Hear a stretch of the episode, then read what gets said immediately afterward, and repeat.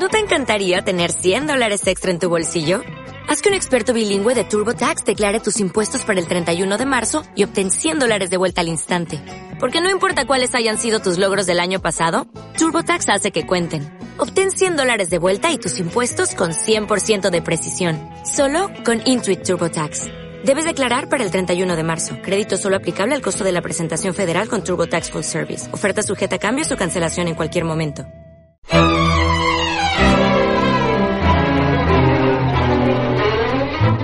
¿Qué tal? ¿Cómo estáis? Bienvenidos a Oposiciones de Educación. Yo soy Diego, presentador de televisión, preparador de oposiciones, profesor y maestro. Quizá la primera me la haya inventado, pero no es lo importante del episodio de hoy. De hecho, hoy retomamos la sección que más me gusta aprendiendo de los errores de los demás. Esos errores que han causado tantos fracasos y fallos en otros opositores lo bueno de este podcast es que tenemos la suerte de coger esos errores, no cometerlos y avanzar mucho más rápidos sin pasar por los mismos fallos que pasaron estos opositores. Hemos tratado errores tales como el de la procrastinación, la falta de planificación, la falta de autocrítica y hoy, un poco siguiendo la línea, en los errores más comunes de los opositores, vamos a abordar las excusas esas invenciones en forma de excusas que nos paralizan, que nos dan sentido a las conversaciones con otros opositores más bien tóxicos. Excusas, no tengo tiempo, no puedo más, es muy difícil, es muy complicado. De verdad, vamos a analizar las siete excusas que más se repiten y vamos a ver cómo realmente no tienen tanto peso y la mayoría de veces son mentira. A ver, un paréntesis antes de comenzar, para que nadie me dispare con el francotirador por la calle. Está claro que algunas excusas no son excusas y son realidades, pero hay que atender que si es por causa mayor y si realmente es verdad lo que se propone, quizá no es momento que oposites. Porque ya abordando la primera excusa, que es la clásica de no tengo tiempo, si realmente no tienes tiempo porque tienes una vida súper ajetreada, tienes que dar cuentas políticas, en tu casa es jauja, tienes que adiestrar leones, eh, tigres, gatos, pues quizá no es un año para que oposites, porque opositar a medias o opositar con dos horas semanales es gastar tiempo inútil. Al margen de estas personas que realmente sí que tienen no excusas sino razones para no opositar, que no les merece la pena entrar dentro del juego la oposición y alimentar a otros opositores y hablar de sus excusas, simplemente no oposites, eh, la mayoría de estas que vamos a comentar se pueden replantear y creo que no son ciertas al 100%. Bien, la primera excusa es la de no tengo tiempo. A ver, tienes el compromiso de opositar, porque el resultado es muy apetecible, te apetece alcanzar un objetivo que te va a dar mucho rédito a largo plazo, tanto a nivel de vocación, tanto a nivel de pasión, tanto a nivel de calidad de vida, pero claro, tendrás que hacer una serie de sacrificios y una serie de esfuerzos para llegar a ese objetivo. Si tú partes de la premisa de que no tienes tiempo, porque trabajas y por la tarde, yo que sé, tienes un segundo trabajo, insisto, no oposites. Pero muchas veces los opositores que dicen a los cuatro vientos que no tienen tiempo, analizas su día a día y dices, a ver, si te levantas una hora antes ya estás teniendo una hora ahí. Si después de trabajar tienes un disparador para estudiar dos horas, ya has acumulado tres horas. Y si por la noche sacas una horita, ya tienes cuatro horas. Eh, al final, si eres constante y todos los días sacas cuatro horas desde varios meses vista, estás viendo que estás en disposición de prepararte una oposición de educación a largo plazo. Pero claro, entramos en lo de siempre. Es mucho más sencillo decir no tengo tiempo que planificarse, gestionar esfuerzos, gestionar el tiempo para de verdad extraer esos momentos y sacar ciertas horas efectivas a la semana que te puedan preparar o te puedan ajustar para llegar a una oposición con oportunidades de aprobar y sacar plaza. Hemos trabajado esto mucho en el podcast. Acciones para tener más tiempo, hábitos para alargar ese poco tiempo que tenemos en un poquito más. Eh, una oposición requiere tiempo, eso estamos todos de acuerdo. Pero en ocasiones, antes de utilizar las palabras no tengo tiempo, siéntate, planifícate, reflexiona y mira si de verdad no tienes tiempo. O a lo mejor es que tienes cinco horas diarias que puedes sacar fácilmente, trabajando por las mañanas, trabajando por las tardes, eh, estudiando otra cosa por las mañanas, lo que sea, y es posible que tengas tiempo.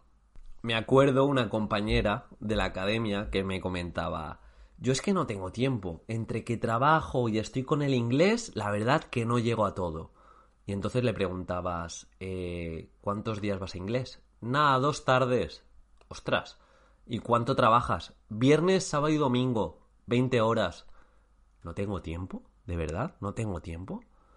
Eh, quizá antes de ponerte con el inglés tendrás que dedicarle mucho más tiempo a la oposición.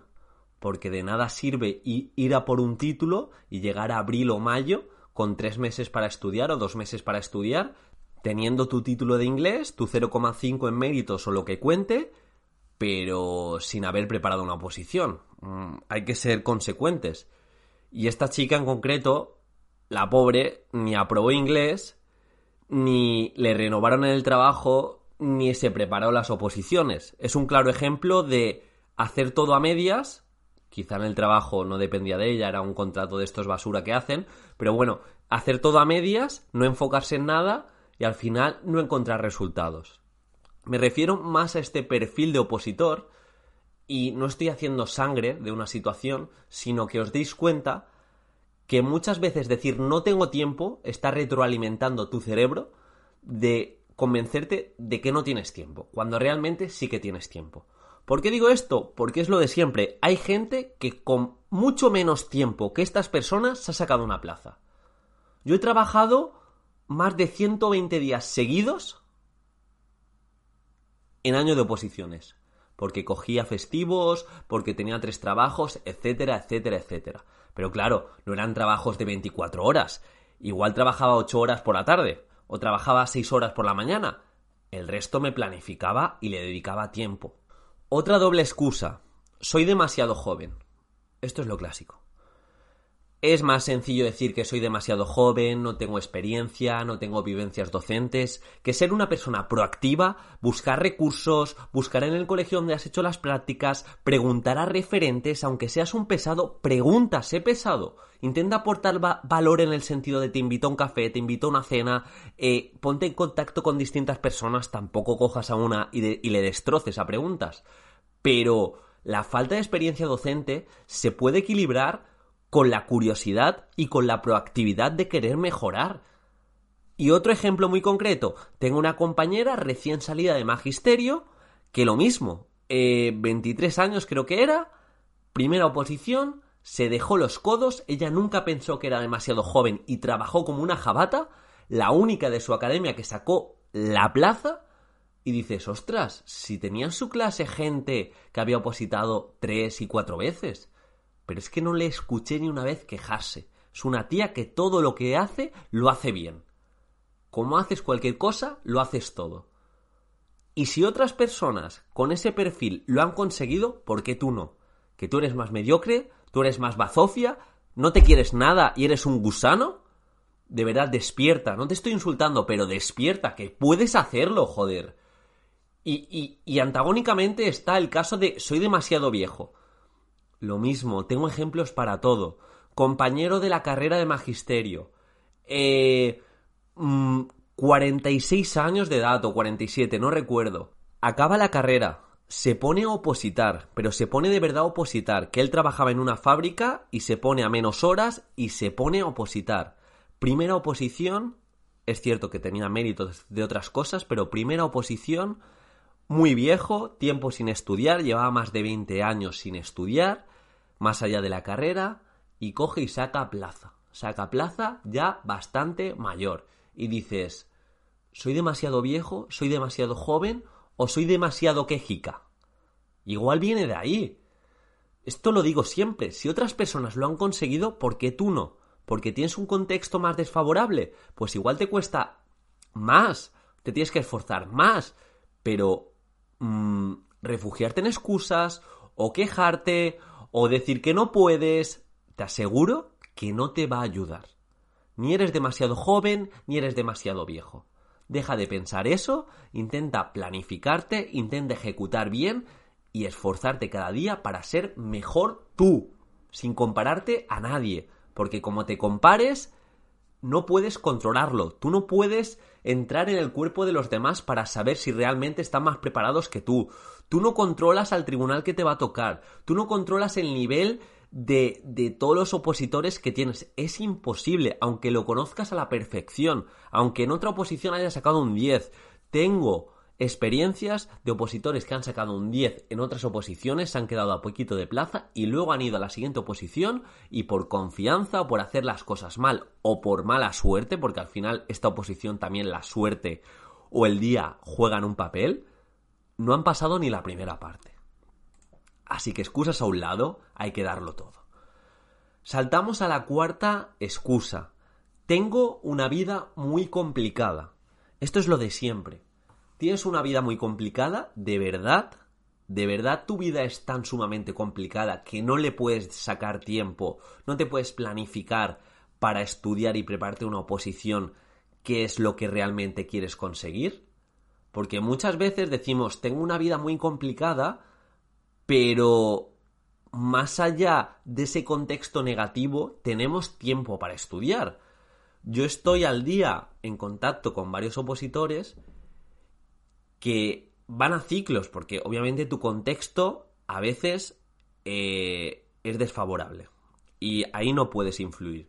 Es decir, si se te ha muerto un familiar, si tienes problemas familiares, si tu novia, lo que sea, a veces es complicado, pero esto va a ciclos. En vez de cuando estés mal decidir no hacer, intenta hacer para avanzar aunque sea poco. Pero si ya entramos en el bucle y en la espiral de decir no hago, entonces me paralizo y no avanzo. Esto es muy importante que lo entendamos. Y como siempre, experiencia aquí. Contacto conmigo una opositora una valiente loca, en verdad, pero bueno, eh, la tengo en un altar, no me acuerdo ahora de su nombre.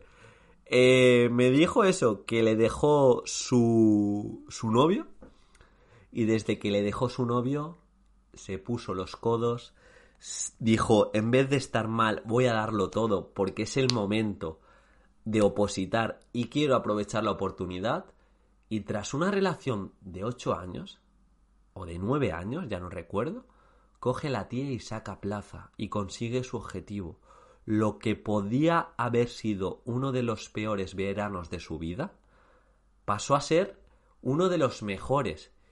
¿Y cómo cambió el chip de decir me hundo en la miseria, no hago nada, y el no hacer nada retroalimenta tener más pensamientos, o cojo el toro por los cuernos y digo voy a estudiar, voy a darlo todo, y luego ya veremos, ya tendré tiempo de estar mal y de refugiarme en todo lo malo que ha pasado.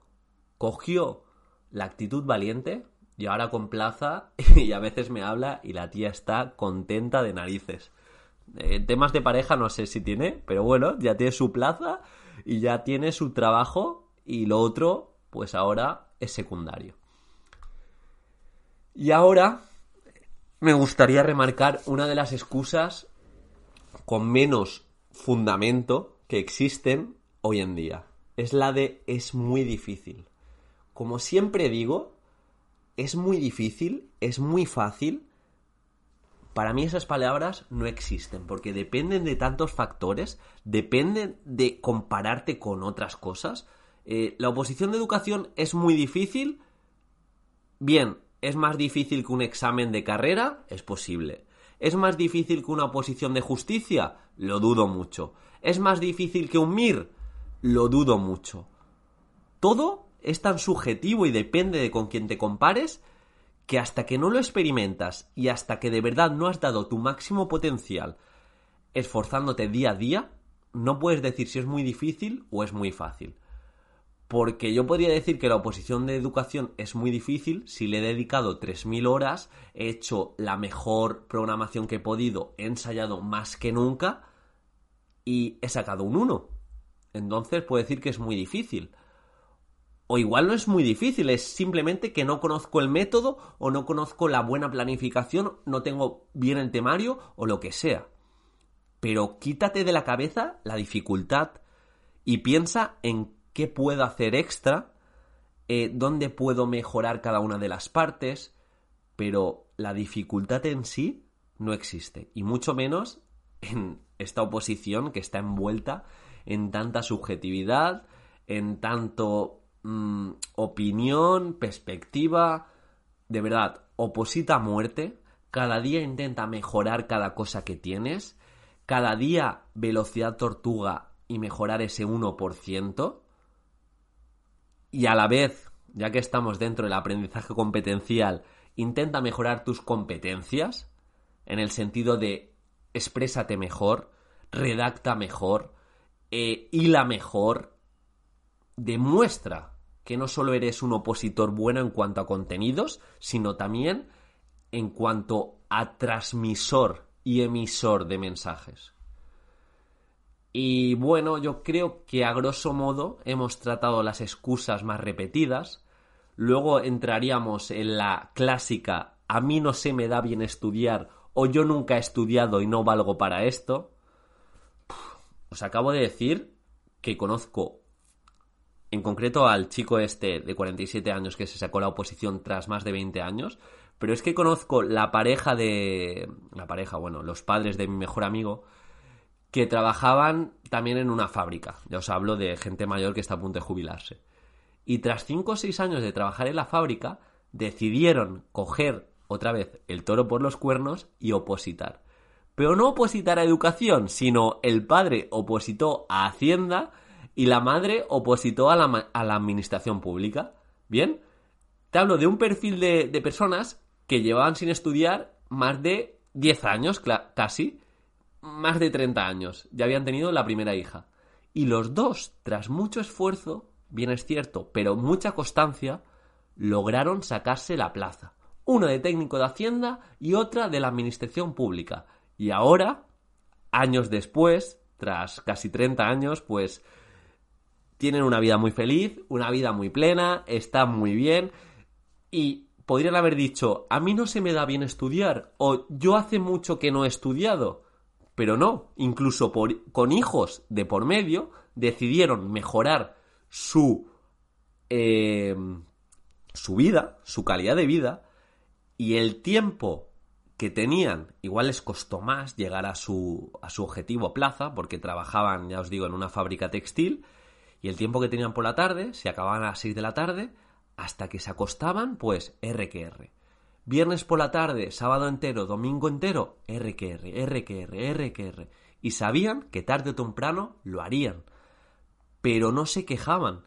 Y es gente que no ha parado de mejorar.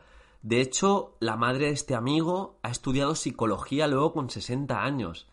Y yo es que no les escucho. Llevo 20 años sin estudiar, no voy a poder. Yo lo voy a intentar, igual me cuesta más, pero lo voy a intentar y si me doy cuenta que no puedo, igual pongo excusas pero no puedo ampararme en esas excusas antes. Y bueno, esto sí, ha sido todo. No quiero enrollarme más. No hay excusas reales. A no ser que tengamos una vida, ya os digo, loca y una vida con muchas responsabilidades que quizá toque replantearse no opositar. Pero generalmente esas excusas que tenemos no nos ayudan. Tenemos que pensar cómo podemos planificarnos para llegar a nuestro objetivo clave que es la oposición en una buena disposición. Así que por favor, no quiero escuchar más el no tengo tiempo, el soy demasiado joven o soy demasiado viejo, tengo una vida complicada, eh, es muy difícil, yo nunca he estudiado, a mí no se me da bien estudiar. Por favor, por favor, que estas excusas nos las conocemos todos y sobre todo, tengo más de tres o cuatro experiencias por excusa de gente que se podría haber refugiado, pero de verdad, en ese parámetro, ya han tirado hacia adelante y lo han conseguido. Vuelvo a insistir, confío en ti, Sé que lo vas a conseguir, pero déjate de quejarte y dale like, dale like al comentario que te convalida. Ahora me ha dicho el tribunal que al menos 0,1 en méritos te da. Y comparte si puedes, ya sabes dónde encontrarme en instagram.com barra preparadoredufis y cualquier cosa que necesites, preparadoreducacionfísica.gmail.com o en mi página web preparadoredufis.com. Ya os digo, un besazo y que os vaya genial. ¿No te encantaría tener 100 dólares extra en tu bolsillo? Haz que un experto bilingüe de TurboTax declare tus impuestos para el 31 de marzo y obtén 100 dólares de vuelta al instante. Porque no importa cuáles hayan sido tus logros del año pasado, TurboTax hace que cuenten. Obtén 100 dólares de vuelta y tus impuestos con 100% de precisión, solo con Intuit TurboTax. Debes declarar para el 31 de marzo. Crédito solo aplicable al costo de la presentación federal con TurboTax Full Service. Oferta sujeta a cambios o cancelación en cualquier momento.